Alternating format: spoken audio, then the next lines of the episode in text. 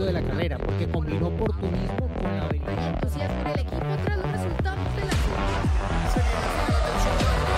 Fórmula Latina.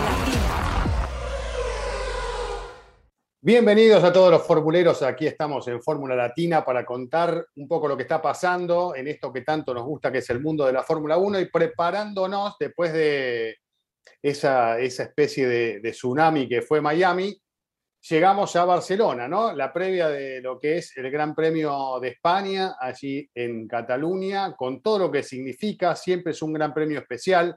En los últimos años se ha caracterizado por ser un evento en el que se presentan cosas nuevas, en el que uno tiene que esperar a ver con qué aparece cada uno de los equipos eh, y bueno, eh, cuál es la tendencia para la continuidad del año, que todavía, bueno, falta mucho y es muy larga. Así que bueno, Cis, Diego, un gusto saludarlos, chicos. Seguramente eh, vamos a estar respondiendo algunas preguntas. Tenemos algunas sorpresas para contarles también en los próximos minutos, así que estén atentos.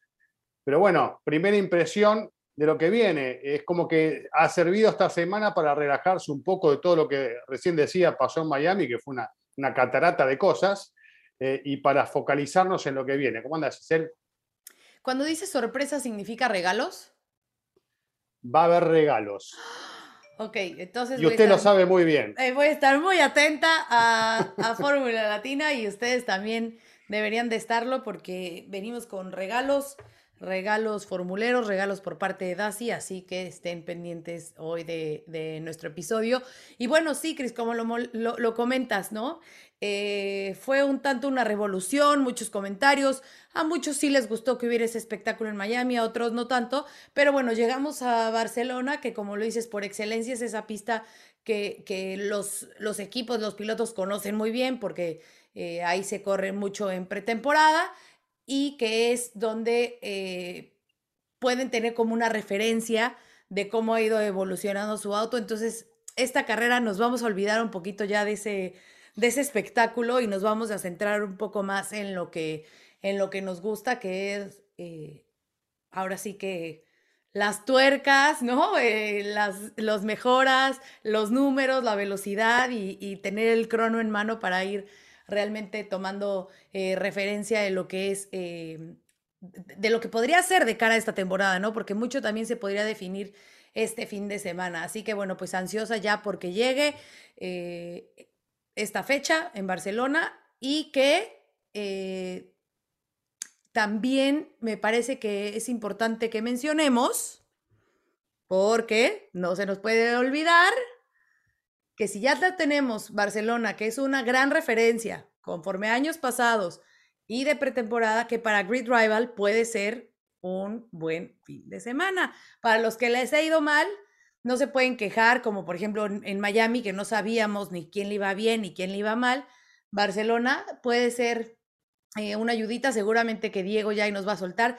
En los episodios pasados por ahí dijo a Carlos Sainz es una de las carreras que mejor le va, entonces si tienen a Carlos puede ser ahí a lo mejor una ventaja. Entonces para que escojan bien su equipo en Grid Rival y no se atrasen en los puntos y recuerden escoger a su talent driver que poniéndole la estrellita les da doble puntos. Bueno, espero recuperarme porque vengo, pero muy mal, muy mal empecé este año. Yo sé que yo empiezo así, empiezo flojito y después empiezo a recuperar y llego bien. Claro. Así que vamos a ver si este año se da eso. Por suerte hay más carreras que el año pasado. Diego, ¿cómo estás? Ah, eh, ahora les voy a contar qué es lo que tengo acá atrás, si me permiten esa licencia, porque quiero hacer un agradecimiento. ya de Eh, una vez, pero- cuéntanos. bueno, lo este cuadro, eh, quiero agradecérselo a, a Daniela Montesano, que es una artista de acá, que es increíble las cosas que hace, hace muchas cosas relacionadas con Cena, con Fangio, bueno, le encargué esto, lo dejé ahí abajo, después le voy a colgar para que lo vean bien, eh, porque la verdad que es una locura. Así que bueno, quería hacer este agradecimiento eh, y, y bueno, lo voy a disfrutar acá en mi casa y en el set de Fórmula Latina a partir de, de este momento. ¿Les gusta? Me encanta. Muy lindo, muy lindo. ¿Eh? Que, que nos mande unos a Los Ángeles también. Aquí le hago un espacio. Ya mismo le voy a avisar, ya mismo le voy a avisar. Flecha plateada, claramente. Sí, esa es el W196, ¿no? Del 54, segundo campeonato de Fangio. ¿Es el Streamliner o el otro? Ya entraste en un detalle que no, no sabría decir. Ay, Diego, ¿Es el- siempre ¿El angostico o el grande? Es el angosto, me parece. El angosto, Ah, sí, bueno, ¿no? entonces no. Sí, el sí, tengo- es, el, sí. es el ancho. Sí, sí, sí. Mm.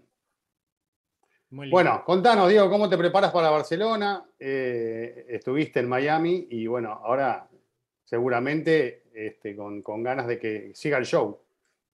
Sí, bueno, ¿cómo están chicos? Eh, no ha parado el show, de hecho, para mí, porque llevo tres semanas, tres fines de semana de carrera.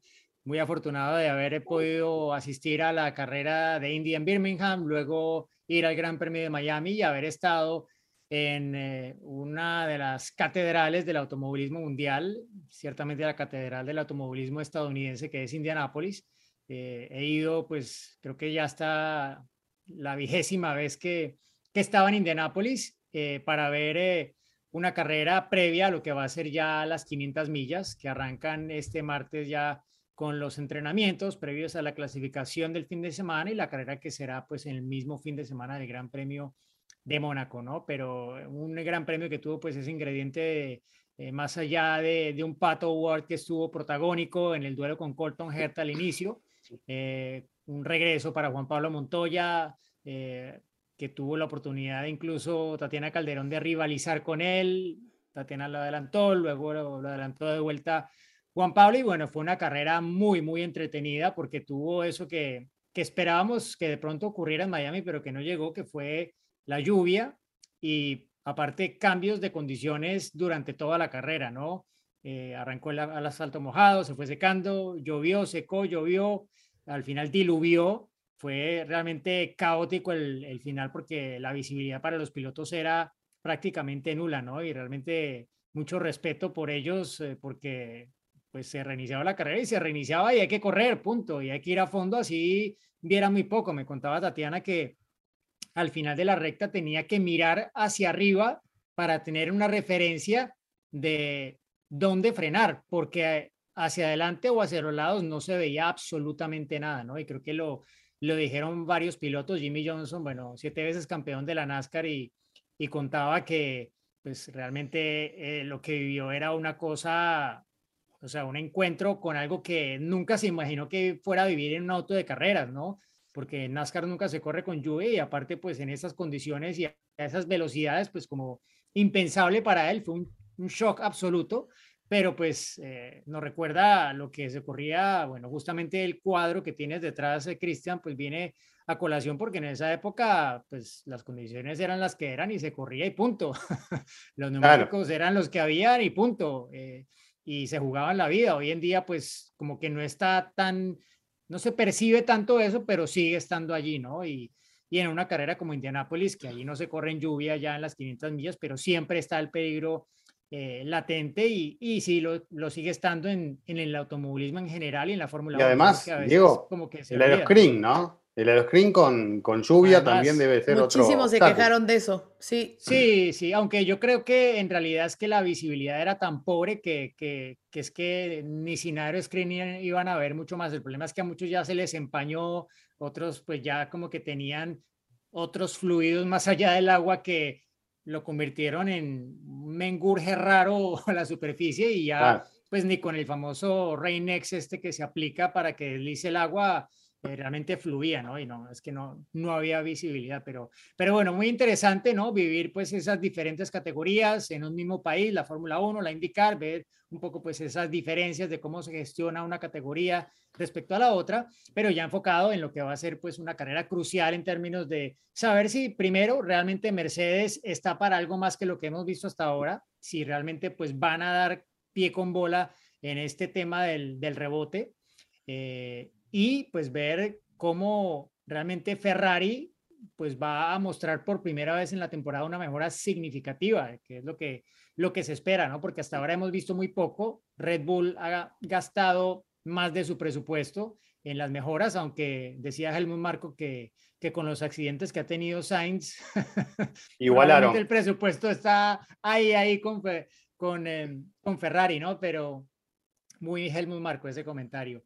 Pero en fin, yo creo que es una carrera que, que nos va a empezar a, dilucidar un poco más lo que podemos esperar en esa lucha de Red Bull versus Ferrari y sobre todo de, de Leclerc contra Verstappen, ¿no? Que más allá de, de que pueda entrar en el dibujo Sainz por esa buena estadística de siempre estar en los puntos en su carrera de casa, que es un circuito que conoce muy bien y que eh, pues podría darle la primera gran oportunidad de su primera pole, su primera victoria, pues igual pues yo creo que en el dibujo general de la temporada está bastante claro que se viene decantando más hacia que Leclerc será el rival por el título.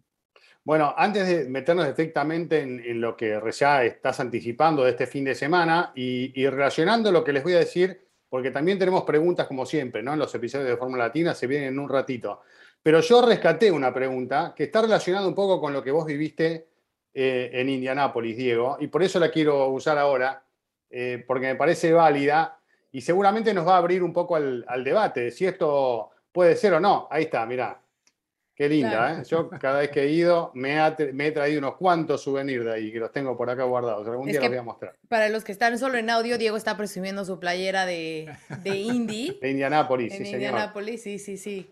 Pero tengo algo mejor, que, algo mejor que, que eso. Y te hizo caso a ver, a ver, te hizo caso y se sacó la foto en el, el Brickyard también. ¿eh? Ah, sí, muy bien, muy bien. a ver, ¿qué traes ahí, Diego? A ver, mira, un hoodie. Ah. Epa, qué lindo eso. ¿eh? De Red Bull. Ese es de la nueva colección. Claro, me llegó por allá, sí. Ah, claro, porque ya están haciendo envíos a México y a Estados Unidos. Entonces ya te puede llevar. Qué lindo, me gustó, ¿eh? Sí, Está muy cool. Muy cool. Voy a encargar uno de esos, ¿eh? Lo que pasa es que yo tengo que usar a mi otro delivery. Claro, un delivery personal. Hago parte de ese delivery. Claro. Pues está muy cool, Diego. Qué bueno que, ya la pediste y bueno, como les decíamos, no se desconecten porque al ratito les vamos a decir cuál es la sorpresa que tiene Dasi para, para nosotros, pero a ver, déjame verlo otra vez, Diego. ¿Qué se me hace que, que puede ser una buena opción, eh? Bueno, ahora les contamos de qué se trata. Me ¿eh? recuerda a Toro Rosso, me recuerda a Toro Rosso, pero es de Red Bull y es de la nueva colección. Bueno, es un poco lo mismo, ¿no? La misma casa. Sí, ¿Eh? claro. son, son fábricas. Buena elección, Diego. Muy buena elección, la verdad. El jefe es el mismo. Claro. Pero bueno, me gustó, me gustó. Bueno, antes de volver y contarles la sorpresa y, lo que tenemos para decirles, quiero leer esto, ¿me dejan? A ver. A ver. Pregunta, Alejandro Guerrero se llama, dice, vi la carrera de Pato, ¿no? Por Indy mi primera carrera de Indy, muy emocionante, me llamó la atención que en la Indy hubo muchos contactos y los autos seguían. ¿Creen que la Fórmula 1 debería reforzar sus autos para que no haya tanto abandono? ¿Hay algún cambio que ustedes sugieren al respecto o nos preguntan a nosotros? Bueno, me pareció interesante porque es cierto lo que dice. Esto lo hemos visto, no lo descubrimos ahora, ¿no? En más de una ocasión vimos cómo en Indy vemos, este fin de semana pasó, golpes fuertes a veces de atrás de un auto a otro y no pasa nada, siguen en carrera. Cuando vemos que en Fórmula 1 esto es distinto, ¿no? La sensibilidad de los elementos es otra, el ala se rompe con mucha mayor facilidad. Hoy tienen más resistencia que, las del año pasado por este cambio reglamentario, por todas esas aletitas que tenían las alas eh, hasta la temporada pasada y, bueno, eh, los bargeboards, todos esos elementos que hacían que también el auto pueda perder piezas ante un mínimo contacto. Hoy tal vez el riesgo es menor, pero sigue sucediendo que se tocan y enseguida se rompe. Son mucho más débiles justamente para hacer piezas más livianas, para, bueno, en realidad la Fórmula 1 busca siempre la perfección en todo aspecto y tratar de sacar el mayor provecho y beneficio en todos sus elementos. Y en cuanto a la Indy, bueno, es un auto claramente más robusto que soporta más determinadas situaciones, ¿no? Eh, y eso está claro que sucede, pero entiendo el concepto de, de quien nos consulta, porque es algo que en algún momento eh, estaría bueno tenerlo en cuenta, como para que no, no queden afuera al mínimo contacto los autos, ¿no? Sí, yo creo que, eh, o sea, un poco viene también dado porque en la indicar el, el auto es el mismo para todos, ¿no? Entonces la serie puede eh, decir, mira, el coche es este y va a ser así de robusto y va a aguantar este tipo de, de contactos eh, porque queremos fomentar que haya competencia cercana, que se arriesguen, que pueda haber eventualmente roces, contactos, pero que puedan seguir en carrera, ¿no? Y, es algo que obviamente en la Fórmula 1, pues cuando estás buscando los límites eh, del peso, por ejemplo, de la aerodinámica, lo que más te favorezca aerodinámicamente, pues lo último en lo que se piensa probablemente es en qué pasa si hay contacto, ¿no? Porque a los pilotos, pues la primera misión que, les ponen es eh, traer, devolver el auto al box en una pieza, ¿no? Y, cuando llegas sin alguna de las piezas, pues ya estás perdiendo rendimiento y, en la era del tope presupuestario, pues también afecta las cuentas del equipo, ¿no? Entonces, eh, sí, y es, ah, es interesante que lo mencionas, Chris, porque es justamente uno de los temas que viene a colación este fin de semana, ¿no? Que veremos probablemente eh, reducción en el peso de los autos y eso arranca por superficies grandes como el piso, por ejemplo, ¿no? Que es la de las piezas del Fórmula 1, el piso es la más grande y podría decir que de estas piezas de fibra de carbono, pues una de las que también aporta más peso y que en la actualidad es crucial porque eh, se ha hablado un poco de la flexión del piso en las partes laterales sobre todo. Mm. Se introdujeron o se permitieron estas eh, especie de, eh, tensores que mantienen un poco eh, la forma del piso, estas como varas metálicas que van de un lugar del chasis directamente a un extremo del piso para que el piso no flecte cuando aumenta la velocidad y aumenta la carga aerodinámica, ¿no? Porque eso pues lo que genera es el rebote, porque se flecta el piso hacia abajo y empieza a tocar con, con la pista y eso puede desencadenar el, rebote. Como un aleteo. Exacto, exacto. Entonces, ¿qué pasa? Cuando, cuando se, se, coloca esto, en teoría se evita, pero estás agregando algo de peso, porque la otra forma de hacerlo es que simplemente el piso sea, tenga más material, sea más grueso y flecte menos, ¿no? Eh, pero pues ahí ha surgido una interesante solución de, de Red Bull que ha logrado fotografiar eh, Giorgio Piola, este excelente diseñador que tuve la oportunidad de saludar nuevamente después de mucho tiempo en, mm. en Miami y que él cuenta, pues han agregado en el Red Bull una especie de, de partes metálicas que rozan con el piso, pero como son metálicas, mm, tienen una rigidez mayor y no permiten que el, que el piso, que es de fibra de carbono, flecte, ¿no? Que si mm. fuera, y aparte que no se desgastan tanto con el contacto con la pista como se puede desgastar el, si fueran de carbono, por ejemplo. ¿no? y además de eso que están tan preocupados por el tema del peso, ¿no? Así como también he, escuchado que Ferrari le ha quitado una capa de pintura al auto para ahorrarse algunos gramos también para este fin de semana, ¿no? Todos, trabajan todos para estar siempre ahí en el mínimo, ¿no? Indispensable.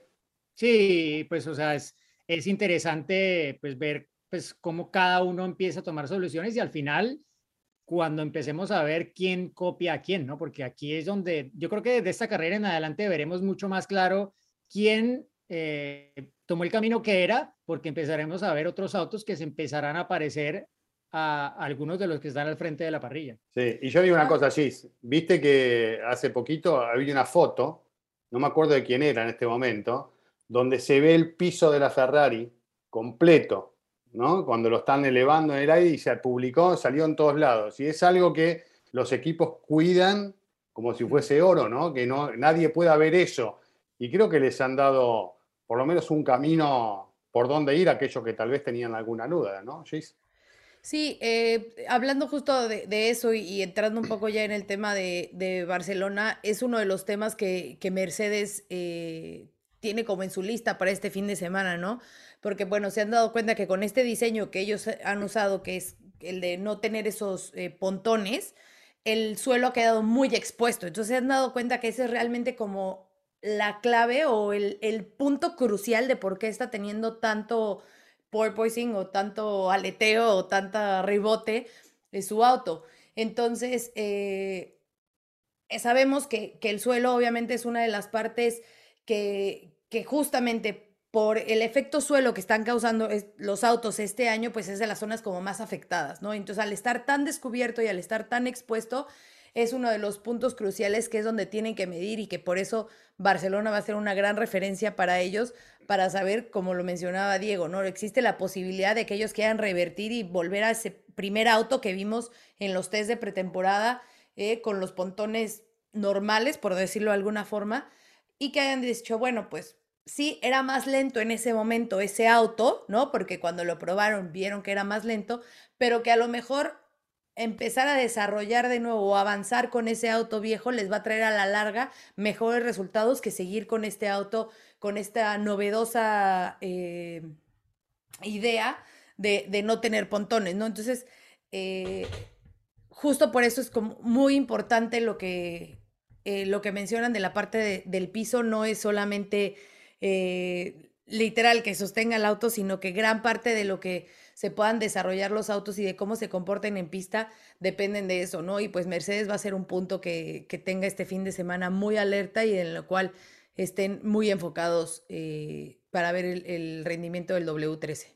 ¿Creen sinceramente que, Mercedes volvería? Yo lo creo como una posibilidad de que vuelva a usar los, los pontones. Eh, yo siempre me acuerdo de... Depende lo que de lo que pase este por ejemplo, Yo creo. 2x3 lo dice y desde comienzo de temporada, incluso cuando estrenaron este auto, el ingeniero Enrique Scalabroni haciendo referencia que uno de los grandes problemas que tienen es el drag, ¿no? que genera eh, el choque del viento contra las ruedas traseras que están desprotegidas sin, sin el pontón, ¿no? como uno de los elementos también que no juegan a favor. Evidentemente juegan otros factores, claro, que, llevan a que tengan problemas, pero, pero bueno, ¿será una solución real que, que puedan estar buscando, Diego? ¿Qué, qué, decís? Yo, yo lo, que, lo último que he conocido del tema es que Em, en Mercedes lo que se han dado cuenta es que el auto es demasiado sensible aerodinámicamente, ¿no? Y creo que Miami fue la mayor prueba de esto. ¿Por qué? Porque de viernes a sábado cambió completamente el rendimiento de Mercedes versus Red Bull y Ferrari. Eh, ¿Y qué más cambió? Cambió la dirección del viento.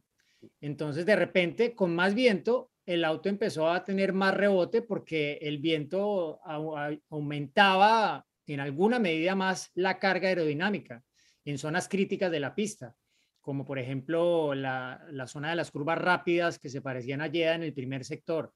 Y esto pues ya le quitaba la confianza a los pilotos porque eran curvas a las que se llegaba a una velocidad en la que el, el, rebote pues ya empezaba a afectar la entrada de la curva, por ejemplo, ¿no? Y eso mismo pasaba en otras zonas del circuito, al final de la recta, o sea, se dio vuelta el viento 180 grados de un día para otro y eso dio para que el Mercedes pasara de ser un auto que estaba como para tal vez acercarse a los de punta y claramente distanciarse de, la mitad de la parrilla a convertirse en un auto que estaba de vuelta en el grupo medio, ¿no? Y que, que le iba a costar más, ¿no? El domingo salvaron muy bien las cosas y al final lograron claramente pues ser el mejor de, del resto y quién sabe qué habría pasado con la estrategia de, de, Russell si no hubiese tenido que devolverle la posición a Hamilton y todo esto. Pero, pero bueno, yo creo que esta carrera va a ser crucial en términos de esto. En Barcelona pasa mucho, o pasa siempre más bien, eh, que la dirección del viento y, la fuerza del viento cambia mucho de la mañana a la tarde, en especial sobre la recta principal, ¿no? Y esto pues va a ser un desafío que ellos van a encontrar, que ya conocen muy bien porque no han dado más vueltas en ninguna otra pista que en Barcelona. O sea, todo esto ellos lo tienen supremamente claro y descifrado y con esas constantes van a tratar de determinar exactamente cuáles son las variables que están siendo las más problemáticas para intentar corregirlas y ojalá para ellos poder continuar adelante con este concepto aerodinámico y no tener que ir a algo que sea, pues, digámoslo, más terrenal, más eh, común pero pues que sea más fácil de poner a punto, porque el problema es que eh, esta, este problema no, en algunas pistas lo van a tener peor que en otras, ¿no? Y pues que ni te digo cuando vayan a Silverstone o cuando vayan a Spa, que hay curvas a las que se llegan a 250, 270, hay muchas.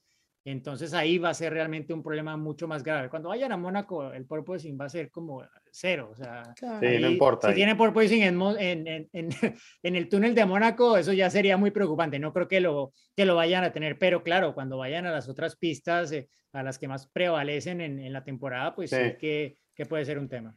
En Mónaco rebotan por las ondulaciones de la pista, ¿no? Pero ahí nadie se queja. Y es que eso es justo, o sea, acabas de mencionar, Diego, algo importante, ¿no? O sea, el, para un piloto el cómo se siente en confianza con el auto es súper importante y los eh, ni George ni, ni Louis se han logrado sentir en esa confianza con el auto porque tiene esa inestabilidad que no saben qué pueda pasar, o sea, pasa por una curva y la primera vez que pasan lo sienten bien y a lo mejor a la vuelta siguiente les cambia completamente, ¿no? Y es mucho de lo que justo George se quejaba, decía el viernes en, en Miami, ¿no? O sea, sí estamos, parece que estamos en dirección correcta, pero no, o sea, sigue siendo ese auto misterioso, por decirlo de alguna forma, ¿no?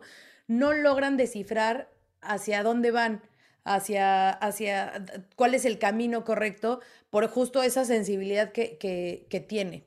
Entonces, eh, pues sí, vamos a ver, depende, creo yo, que de, lo que, de los resultados de este fin de semana y de lo que puedan probar, va a depender ya todo el camino de, de Mercedes, que ojo, no creo que, que, o sea, me parece que a lo mejor no es que digamos que van a estar peleando por el campeonato, ¿no? pero tampoco los echaría en saco roto, ¿no? Me parece que es un equipo que apenas vamos a, llegar, o sea, estamos en, las primeras fechas de la temporada, entonces todavía pueden revertir perfecto eh, pueden aparecer. Exacto, y pueden aparecer y, no echar en saco roto lo que pueda hacer un, equipo eh, como Mercedes, ¿no? Entonces puede dar por ahí la sorpresa encontrando...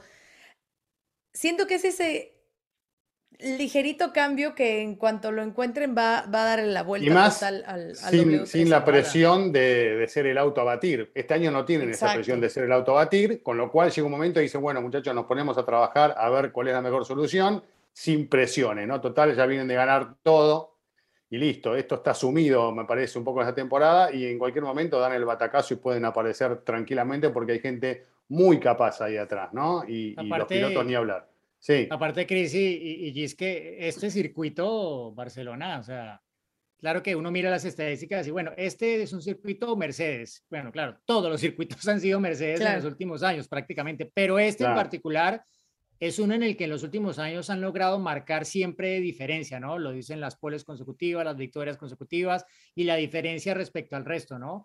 Eh, solo en 2016 por el infortunio de esa primera vuelta, el choque entre eh, Hamilton y Rosberg no, no consiguieron la victoria y pues fue la oportunidad para que Verstappen consiguiera la victoria en ese estreno con, con Red Bull, pero es... que relatamos nosotros, por cierto, la primera victoria de Verstappen. Exactamente, el récord de la victoria más joven en la historia de la Fórmula 1, pero es, es un circuito que, a ver, si hay uno en el que pueden dar finalmente con el tema, tiene que ser Barcelona. O sea, no sé, yo le tengo fe a que aquí van a poder encontrar, no, no sé si Mercedes, o sea, no sé si vayan a poder pelear el mundial o no, creo que están ya un poco lejos, eh, sí están sólidos como el mejor del resto porque llevan casi el doble de puntos que McLaren en el Campeonato del Mundo de Constructores, aunque es muy temprano en la temporada, pero, pero sí, me gustaría que, que Mercedes encontrara el camino y que los veamos de nuevo peleando por las victorias y eh, ya cuando el Mercedes esté ahí para poder pelear por lo que ha venido peleando en los años anteriores,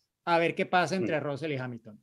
Y Quiero saber. También, sí. Rapidísimo, Chris, pero que también obvio hay que mencionar que no son Mercedes el único equipo que llega con mejoras, ¿no? O sea, Alfa Romeo ya también dijo que ellos eh, traen un gran paquete nuevo porque pretenden obviamente seguir en esa pelea y seguir mejorando y así lo van a hacer todos los equipos, ¿no? O sea, todos van a buscar esa mejora y todos van a buscar, van a buscar el seguir avanzando y no, no relegarse, ¿no? Entonces, eh, pues también es, es, por eso que es la, la pista por referencia. Claro, bueno, hay una pregunta relacionada con esto que ya la compartimos en un instante, pero quiero la sorpresa, sí, nos contás un poquito de qué se trata, dale, porque te hiciste la misteriosa que no sabías, pero sabes todo, sabes todo. Bueno, bueno. Eh, como saben, Edasi, edasi.com, es la página donde Esteban Gutiérrez dijo, yo quiero que los aficionados tengan un lugar en donde puedan comprar todo, eh, las sudaderas, las gorras, las playeras, todo el, merchandising de, eh, del motorsport, ¿no? De las carreras y que no tengan que viajar y que les llegue en su a su casa en dos, tres días. Bueno, pues Edas y Fórmula Latina tienen una sorpresa para ustedes. Si quieren, a ver, Diego, enséñamela otra vez. Una sudadera a lo mejor como la de Diego. A ver. A ver. Ahí está. De Red Bull Racing. A ver, ¿no pediste alguna gorra o algo más? que nos eh, presumas? Ah, bueno, sí, ahora a ver. es para, para un amigo. A ver, ¿qué le pediste? De cumpleaños. Ah, mira. Qué linda que está. Ok. Yo quiero una de esas también, ¿eh? Tienen todos los productos de, de la nueva temporada, pero la sorpresa es... Necesitamos el que quiera participar para ganarse una gorra y una playera del equipo que ustedes elijan que manden, es muy sencillo, ¿eh? la verdad es que somos bien barcos, que manden un video. ¿Existe la expresión barcos en, Argentina y en... Yo, ¿no? no. Bueno, ¿Cómo es la expresión? Que somos muy barcos, que somos muy fáciles, ¿no? Que Lo, damos muy fácil. Ok. Que manden un video diciendo quién va a ganar el Gran Premio de Barcelona. Una story en, en Instagram, o un tweet eh, con su video. Simplemente que digan eso. Va a ganar Max Verstappen, va a ganar Fernando Alonso, va a ganar, va a ganar ganó. Va a ganar, ganó, exactamente. Y tienen que etiquetar a Edasi, arroba Edasi Drive. Aquí les estamos poniendo también eh, los, los, eh, los arrobas, se me olvidó cómo se dice, los... Em, ¿Hashtag? No, no es el hashtag, el arroba es el... Bueno, mi tecnología no da para tanto, pero el arroba, arroba Edasi Drive y arroba Fórmula Latina Podcast para que nos etiqueten en sus historias y en sus tweets. Si no nos etiquetan a las dos cuentas, no vale nada de que es que yo lo subí, yo puse. No, bueno. Entonces, todos los que adivinen el ganador se va a sortear para que uno se lo lleve. Ok, entonces si hay cinco que dijeron que gana Max y Max gana la carrera, con esos cinco se hace un sorteo y se llevan la playera y la gorra del equipo que ustedes elijan. Entonces, a partir de ya los pueden ir mandando y eh, obviamente pues hasta antes de la carrera, ¿no? Antes de que inicie la carrera. No se vale que la última vuelta, no, no, no. O sea, hasta el sábado vamos a estar recibiendo esos videos. ¿Vale? Para que quede clarísimo, ¿eh? Lo bueno que este podcast queda y pueden si, escucharlo 10 veces para que entiendan bien cómo es. ¿eh? No es tan complicado. ¿no? Me, compliqué demasiado, ¿verdad? no, no, no, pero digo, eh, hay, que tener presente que es muy sencillo. Es un video, historia de Instagram o Twitter, pones el video, decís quién gana y arrobas a Edasi y a Fórmula Latina. ¿no? Y, los que adivinen, se va a hacer un sorteo y, ese de ahí sale el, ganador. Creo que sí lo compliqué demasiado, pero bueno, espero que lo hayan entendido y si no, exacto, regrésenle para que, para que lo entiendan. Pero entonces, a partir de este martes, que ya está el, el podcast arriba, hasta el sábado en la noche, tienen para subir ese video y solamente participa México y Estados Unidos. ¿Ok? México y Estados Unidos, que es a donde Dasi puede hacer los envíos. Entonces, bueno, pues participen y ganen eh, ese paquete que tiene Fórmula Latina y Edasi para ustedes. Bueno, eh, vamos con las preguntas, ¿quieren? Vamos con la primera porque tenemos también para contestar algunas consultas en el episodio del día de hoy, ya en la previa de Barcelona. A ver. Hola formuleros, les saludamos Cristian y Esteban Carrillo desde la tierra del tequila, el mariachi y Checo Pérez. La pregunta es, ¿por qué los equipos de Fórmula 1 eligen Barcelona para presentar sus mejoras? ¿No existe otro circuito que represente una mayor oportunidad de éxito en la temporada? Saludos para todos. ¡Vamos, Checo! Hola Cristian, gracias por tu pregunta. Hola, ¿cómo estás? No, de nada. otro Cristian, otro Cristian que se une a los formuleros. Eh, con su hijo también, que ahí le manda saludos a Checo, así que bueno, pues saludos para los dos. Eh, bueno, pues ya em, lo comentamos un poco, ¿no? Barcelona es eh, la pista referencia porque es una pista que conocen absolutamente bien todos los equipos y pilotos, es donde se prueba en pretemporada, además por el tipo de pista, ¿no? tiene curvas de todo tipo, rectas, entonces da para que el clima también, ¿no? Da para que sea un lugar en donde puedan experimentar con distintas, eh, con distintas piezas, distintas mejoras o distintos paquetes aerodinámicos que quieran eh, probar. Entonces, prácticamente por eso siempre Barcelona es como ese punto de referencia. Y eh, bueno, este año empezó Italia, pero normalmente en los calendarios pasados también era como la primera carrera europea y que sabemos que pues al tener todos los equipos su base en Europa, pues es mucho más fácil que si necesitan una pieza de un día a otro o hacer un cambio de un día a otro, bueno, pues no, no son estas flyaway races o las carreras fuera de, fuera de Europa que cuesta mucho más trabajo que puedan de un día a otro eh, llevar una pieza, ¿no? Entonces en Europa se facilita mucho más todo este traslado y eh, es por eso que, que, Barcelona es como el punto de referencia, ¿no? Si a lo mejor probaran en Monza, pues, pues, sería Monza, ¿no? Pero bueno, también, como te digo, las características que tiene Barcelona, el tipo de curvas y demás, juega mucho a favor para que Fórmula 1 pueda ahí probar eh, todos los autos. Sí, está muy claro lo, que explicas. Eh, claramente esto sirve también porque siempre es en la primera parte del calendario, ¿no? Eh, y lo pueden aprovechar para desarrollar algunos elementos a lo largo de la temporada. Eh, siempre Barcelona, como bien decías, ha, formado parte del inicio de la temporada europea. Y bueno, en esta oportunidad sí tuvimos lo de Imola, pero Imola no nos olvidemos que estuvo eh, con un formato sprint en el que había solamente un entrenamiento claramente para probar elementos, después se ingresaba en régimen de parque cerrado y esto complicaba las cosas para eh, llevar elementos nuevos y quedarse con la duda de, bueno, de no haber podido probarlos realmente, ¿no? Entonces, claramente es Barcelona el escenario para probar, más allá de que este año tuvimos solo una jornada de test allí eh, con, autos que en muchos casos fueron muy diferentes a lo que se probaron después en Bahrein, ¿no? Eh, pero bueno, sin embargo han probado ahí, alguna referencia tienen. Así que las condiciones son muy distintas, ¿no? Recordemos que la temperatura imaginamos que es muy distinta, ¿no? Diego está por ahí en la zona y, es muy diferente probar en invierno que, que, probar en esta época. Vamos a ver con qué nos encontramos en este fin de semana, pero los valores pueden llegar a ser otros, pero claramente hay muchos elementos que, que sirven, ¿no? Digamos, tienen más información a través de los años en Barcelona, eh, probando elementos que, que, en otros circuitos por la cantidad de vueltas que han dado. Así que, bueno, un poco ahí está el, el punto clave, me parece, para elegir este escenario para incorporar las modificaciones, ¿no? Sí, aparte, pues es donde por primera vez rodaron todos estos autos de Fórmula 1 2022 eh, por primera vez, ¿no? En términos de mm, pruebas de bastantes kilómetros, porque algunos hicieron estos filming day y tal para hacer esa especie de shakedown, pero eran pues kilómetros muy limitados y no los días de prueba que sí tuvieron,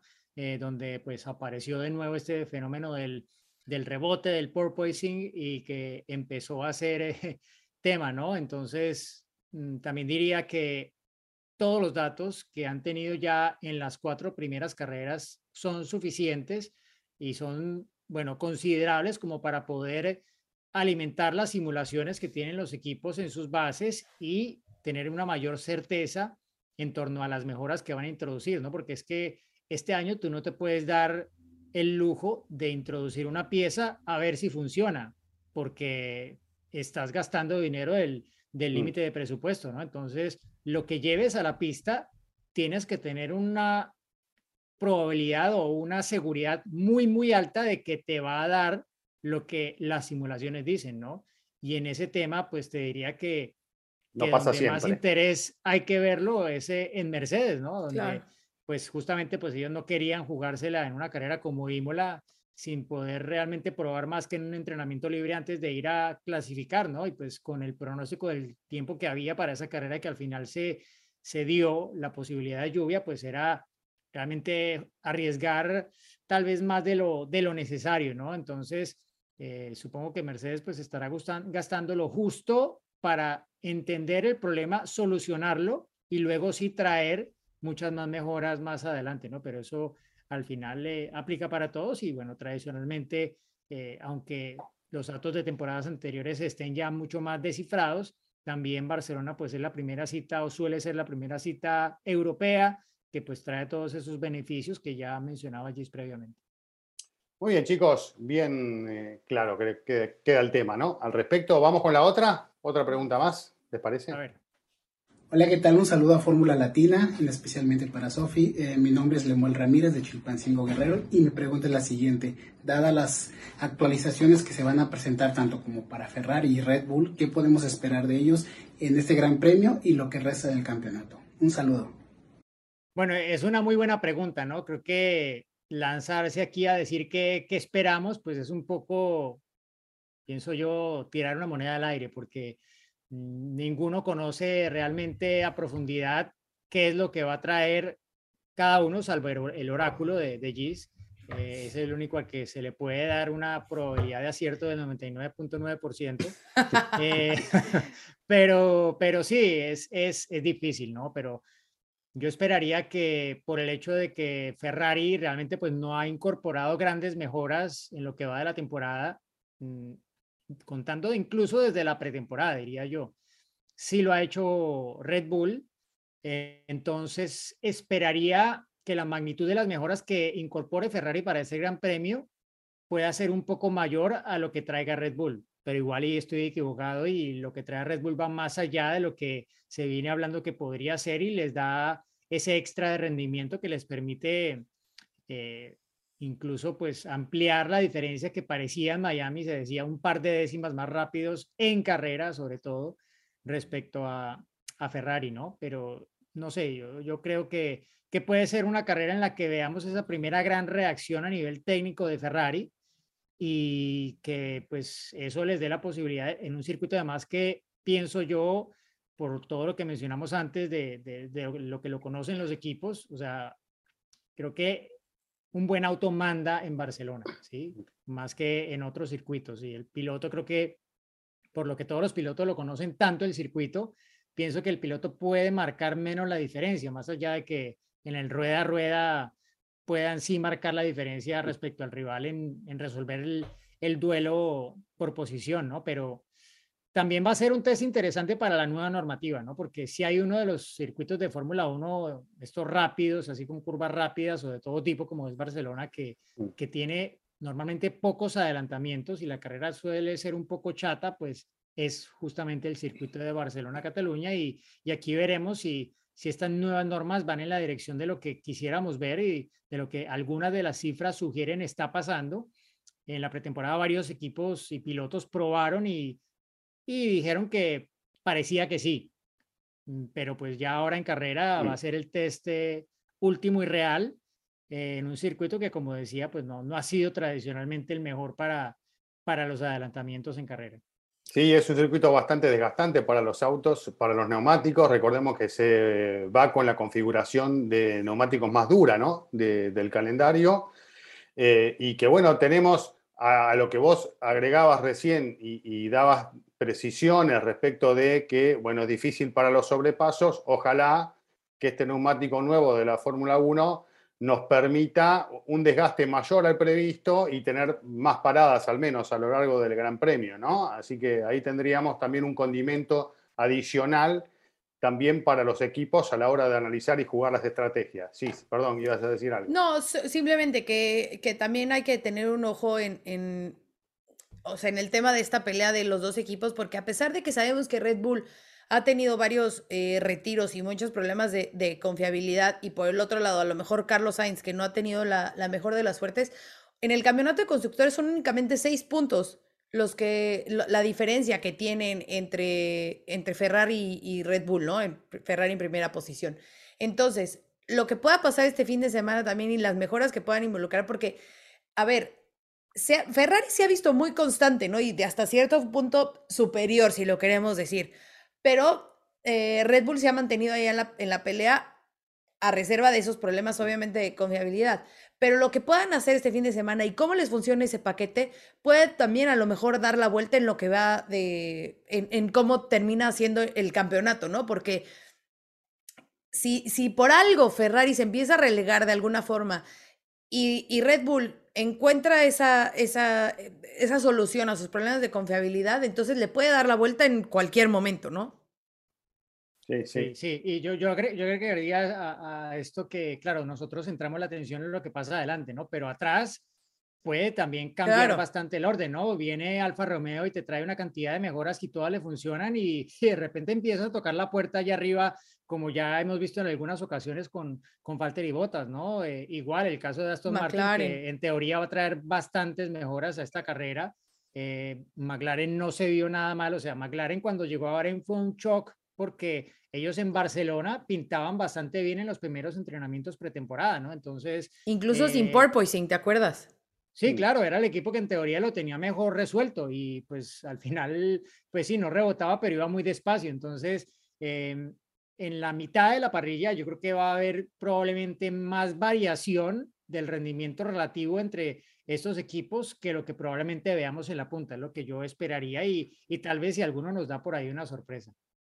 Bueno, antes de ir al anecdotario, porque ya estamos en el tramo final de Fórmula Latina, ¿puedo mostrar algo? A ver, a ver, otra sorpresa. Relacionado con Great Rival, no, con mi situación. A ver a si ver. lo ven. No, mejor no lo muestro. Ah, Mil, ¿1900 qué? ok, Para quienes no nos está en la viendo, posición 1951, Cristian, en Good Un bueno, desastre. Y eso que avancé, ¿eh? avancé, avancé bastante. Empecé muy mal. 1480 estoy yo, tampoco me va muy bien. Lo que pasa es que he tenido a Alonso, a Sainz, a- yo elegí a todos los que abandonaban. Una cosa increíble, pero bueno, No, no, ya está. Ahora Cállate, que para este, estoy muy triste que porque para este, este gran premio de Barcelona, para el único que me alcanzó fue para la Tifi. Ah, no, o sea yo tengo que- comprar todo ahora. A propósito, ¿no? La Tifi va a tener una especie de mano a mano con De Vries en la primera práctica libre. Bueno, no, Sí. tampoco lo voy a poner así porque una primera práctica libre en la Fórmula 1 es la menos relevante de todas. Claro. Pero, pero, Pero le va a calentar la sí. butaca, digamos. De Brie le va a calentar la butaca a la Sí, Tifi el fin de semana. es que viene, viene muy flojo la Tifi este año, ¿no? Y creo que, pues, sobra que lo diga, pero ese ha sido el piloto más errático de, de la parrilla en los últimos seis meses. Albon lo ha hecho quedar bastante mal. Aparte, Albon ha marcado ya puntos en dos carreras, subió al noveno lugar con la sanción Alonso en el pasado Gran Premio de Miami y la Tifi, nada, ¿no? Pero no sé, no sé si, si esto tenga ese ingrediente porque hay que recordar que lo de, de Vries viene, ¿por qué? Porque este año la reglamentación de la Fórmula 1 marca que todos los equipos tienen que darle la oportunidad a un piloto que no haya corrido ninguna carrera de Fórmula 1, la oportunidad de probar en un entrenamiento libre 1 dos veces durante el año. Por ahí de pronto ahí vemos a Colton Herta, quien quita que veamos a Pato Ward más adelante en el año, pero en Barcelona, en la quinta carrera, que ya lo esté haciendo Williams, no sé. Está Esto ya estaba pactado, sí, y esto ya estaba pactado hace un tiempo, ¿no? Pero que lo hagan tan temprano, no sé, a mí pues me, me deja la sensación de que es más allá que cumplir un requisito, mm, o sea, más allá de que Barcelona es probablemente el circuito que más conocen todos y esa puede ser la explicación tranquilamente, pero es la quinta carrera del año. Y la Bueno, Tifi, Eh, Sí, señor Mejía, desmotivado. un tip, sí, un tip para Grid Rival. un tip para Grid Rival, a ver. Mm. Que no sea el de Carlos Sainz, porque ese ya. Bueno, no, los Haas tienen que ser un buen. Los Haas son, están en ese momento ambos pilotos como talent driver. Eh, sí, Michael sí, seguramente. puede ser. Sí, sí, sí, los dos pueden ser talent drivers. Yo creo que esta puede ser una, una buena oportunidad para. ¿Por qué no? Venga, pues tengo a Michael, ojalá que sí. A Mick. Sí. De- me hubiera gustado tener a Magnussen, pero ya lo gasté las cuatro pasadas, entonces ya me tocó quedarme con Mick. Sí, porque es que al final eso es lo que más marca. O sea, si tú le, le atinas al talent driver, son unos buenos puntos que. Sí, que y ojo, llevas, ¿no? que es muy importante acá la clasificación, porque como es difícil el sobrepaso, si se posicionan bien en clasificación, después hay que pasarlo a Magnussen, ¿no? En el medio del pelotón. Sí, y Magnussen, bueno, y Mick, Mick ya ha estado tocando la puerta de, de Q3 eh, en Miami un poco y, y estuvo cerca de sus primeros puntos, ¿no? Entonces, Mm. A ver. Bien, anécdotas, señores, porque no tenemos que ir, porque esto no es eterno, termina, en algún momento tiene que terminar. A ver, eh, ¿quién lo Bueno. tiene? ¿Vos, Diego? No sé, sí, pero ya, es que ya no me acuerdo si yo esta anécdota la conté en algún episodio anterior o no. Yo No importa, conté- porque el público se renueva, el público se renueva, así que... Yo ya con- conté o no que, que salí en ambulancia del circuito de Barcelona a Cataluña. Mm, a ver, No cuéntala, igual y nos acordamos y. Bueno, esto fue, si no me equivoco, en 2004. Siempre esta época del año es la época de primavera, de, del polen, de todo esto. Y, y en Barcelona, muchas veces en la carrera se, se ven las imágenes que hay como esta especie de pelusas flotando por el aire. Mm. Y a mí, bueno, esto me, ya no, creo que ya no tanto, pero hace algunos años cuando no, no vivía aquí me, me, me mataba y siempre me enfermaba en el Gran Premio de España, siempre algo me pasaba. Y en el de 2004 algo me pasó y o sea, estaba doblado, pero doblado es que no podía caminar y yo pues tenía que hacer la transmisión en directo con mi papá de, de para radio y para televisión en Colombia y literal no pude. O sea, estaba en la cabina, pero me tocaba ir al baño cada cinco minutos. Ah, o sea, no es alergia de. Como Claro, de sí, gripas. atacó ¿no? por todos No, lados. yo pensaba que era eso, pero es que al final ya es que estomacal. infección. Mal, una infección, sí, bueno. No pude, o sea, no pude hacer la transmisión. Me, me pasé casi toda la carrera en el baño y no en, y no En la cabina. cabina. En la, más bien, en la Eh, cabina del baño y no en la cabina de transmisión, exacto, ¿no? exacto. Tal cual. Y pues al final de, de la carrera me vio el médico de, de Williams, eh, que lo conocía obviamente porque estaba, era el médico que llevaba a Montoya. Me miró, no sé qué, me dijo, pues no, debe ser algún tema de algún virus, pero ve al centro médico del circuito. Ahí me, me dieron suero, me pusieron en camilla y luego dijeron, no, o sea, porque es que tenía la barriga que se me iba a explotar. O sea, yo sentía que se me iba a explotar en cualquier momento. Me sacaron en ambulancia, tuve que salir en ambulancia del, del circuito y estuve en el hospital de Granollers, ahí cerca de, del circuito. Ahí llegó Juan después a, a verme convaleciente en un, en, un pasillo, en un pasillo, en una camilla, con un balde al lado por, para devolver atenciones. Eh, devolví hasta lo que me había comido el lunes anterior a la carrera. Sí, o sea, brutal. Una experiencia así horrible, ¿no? Y, y, bueno, fue una de tantas veces que algo me sentaba mal o el polen o lo que fuera, pero siempre me enfermaba en el Gran Premio de España por alguna razón. Pero bueno, las últimas eh, son gratos, recuerdos más gratos por fortuna. Oye, lo que sí hay que mencionar rapidísimo, Cris, ya sé que ya nos quieres cortar, pero voy a mencionar algo que de verdad que hay que agradecerle a los doctores de los equipos, porque no es su labor el atendernos a nosotros como prensa y siempre están dispuestos, siempre te ayudan, siempre ven la forma. Ahora en Miami yo tuve un día en que me sentí mal, imaginas, embarazada, no me había sentido mal en seis meses de embarazo y me sentí mal en Miami. Y en Red Bull luego, luego me tomaron la presión, me dieron este, electrolitos, todo porque me había deshidratado de tanto calor y todo.